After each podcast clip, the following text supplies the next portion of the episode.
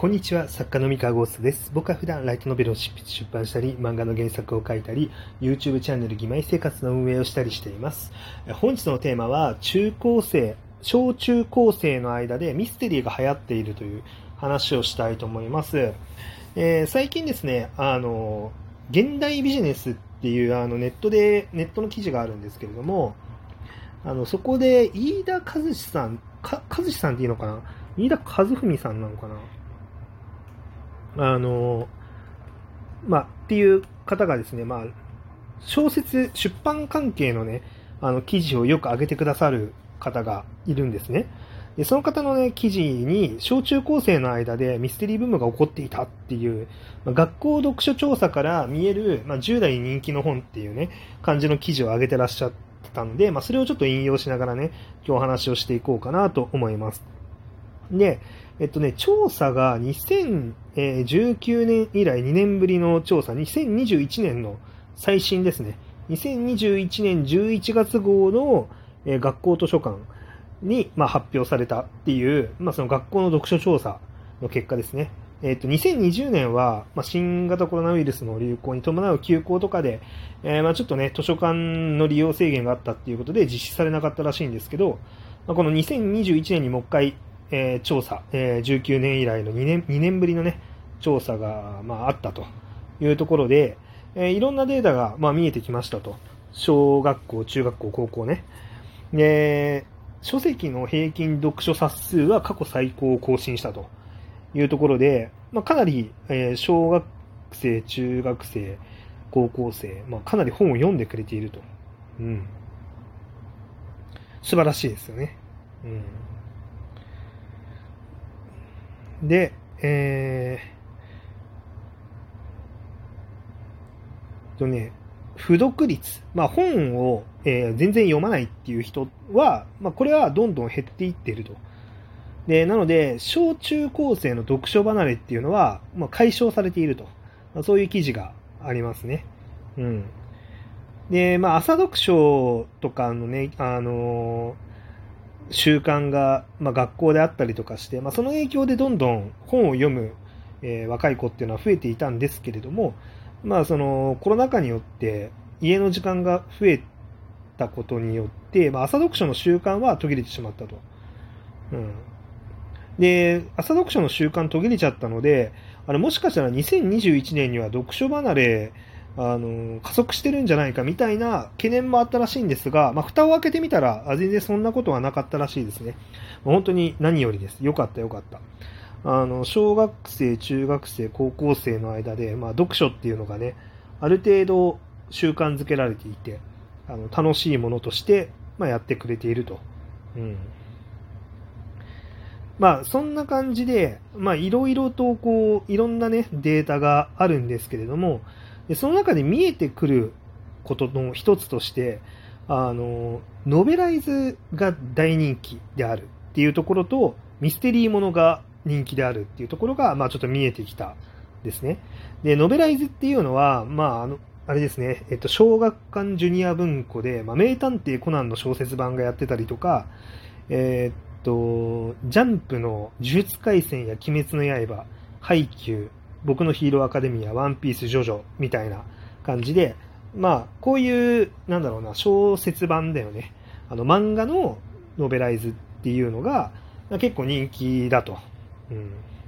まあ、それは多分単純に何か、あの、小説読もうってなった時に、まあ、この作品知ってるってなったら、まあ、手伸ばしやすいっていうのはありますよね。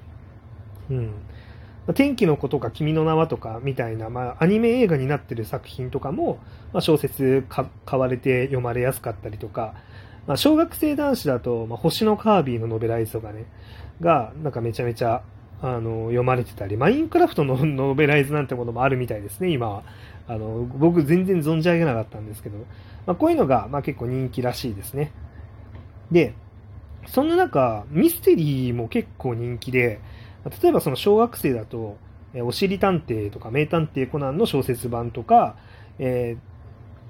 ー、と、江戸川乱歩シリーズだったりとか、うん、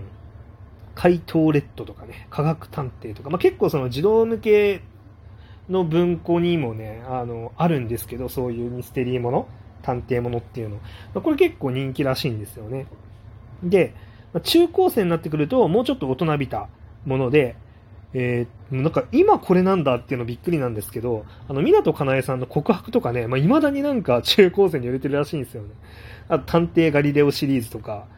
うん。まあ、このあたり、すごいなって思いますけどね。もう僕が高校生、高校生は言い過ぎかな。大学生ぐらいの時にはもうあった作品ですからね、告白とか。うん。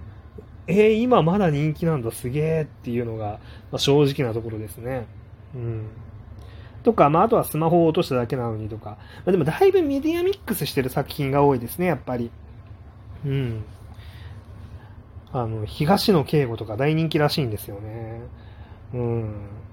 だからこう、まあ、やっぱり、そのメディアミックス、映画だったりとかアニメとかされやすくて、あの、存在を認知しやすいっていう作品に、まあ、やっぱり、あの、中高生は人気集まりやすいかなっていう感じですね。そう。ね、シャーロック・ホームズシリーズとかね。あとは図書館でもね、あの目立ちやすいとかいろいろあると思うんですけれども、で、そんな中でですね、ちょっと異色のものが混ざってるんですよ、この中に。あの、探偵はもう死んでいる。うん。これ、探偵はもう死んでいるも、結構中高生の読んでる、えー、作品のかなり上位に食い込んでいる。まあ、この辺、さっき言ったみたいな一般向けのそのミステリー作品の中にスッと混ざってきてるんですよね。で、あのー、まあ、ミステリー、どうやら、そのミステリーブームの、なんだろうな、後押しも結構受けている可能性もあるなというのが、まあ、これで、まあ、ちょっと見えてくるわけなんですよ。もちろんアニメも大ヒットして、あの、アニメをきっかけにね、もうガンガン期間売れていて、探偵はもう死んでいるシリーズは。あの、なんか年間のオリコンかなんかでシリーズ類、シリーズの動いた実売数とかが、えー、3位？あ、5位だっけな、まあ、まあ、相当上位だったんですよね。5位だか3位だか忘れたんですけど、もう名だたる大ヒット作の書き分けてですね、相当な上位に君臨したというところで、まあ、結構その探偵もの、探偵ものだったりとか、そのミステリーの匂いのする作品っていうものを、結構今の若い子たち、特に中高生、小中高生と呼ばれている子たちは、まあ、手伸ばしやすいだろうなっていうのが、まあ、ちょっとね、あのー、想像できると。うん、で、まあ、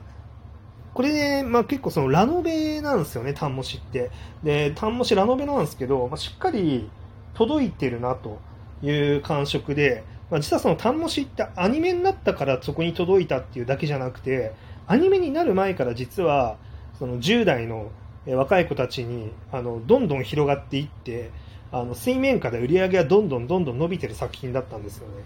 アニメになる前から。でこれはまあどっかのタイミングでねあの大勢の中高生に気づかれてこう伸ばしていったっていうのはあると思うんですけれどもあのこれはね結構示唆的だなとは思っていてあの多分どんな作品でもそこに、アニメ化したらそこに至れるわけではないんですよね。じゃあなんで単模詞がいけたのか。で、えー、っと、さらにですね、MF 文庫 J、探偵と名の付く作品いくつか出してるんですけど、まあ、大ヒットに至ってるものはほとんどないんですよね。じゃあ何が違うのか、みたいな話をちょっとしていこうかなと思っていて、で、思うになんですけど、あの、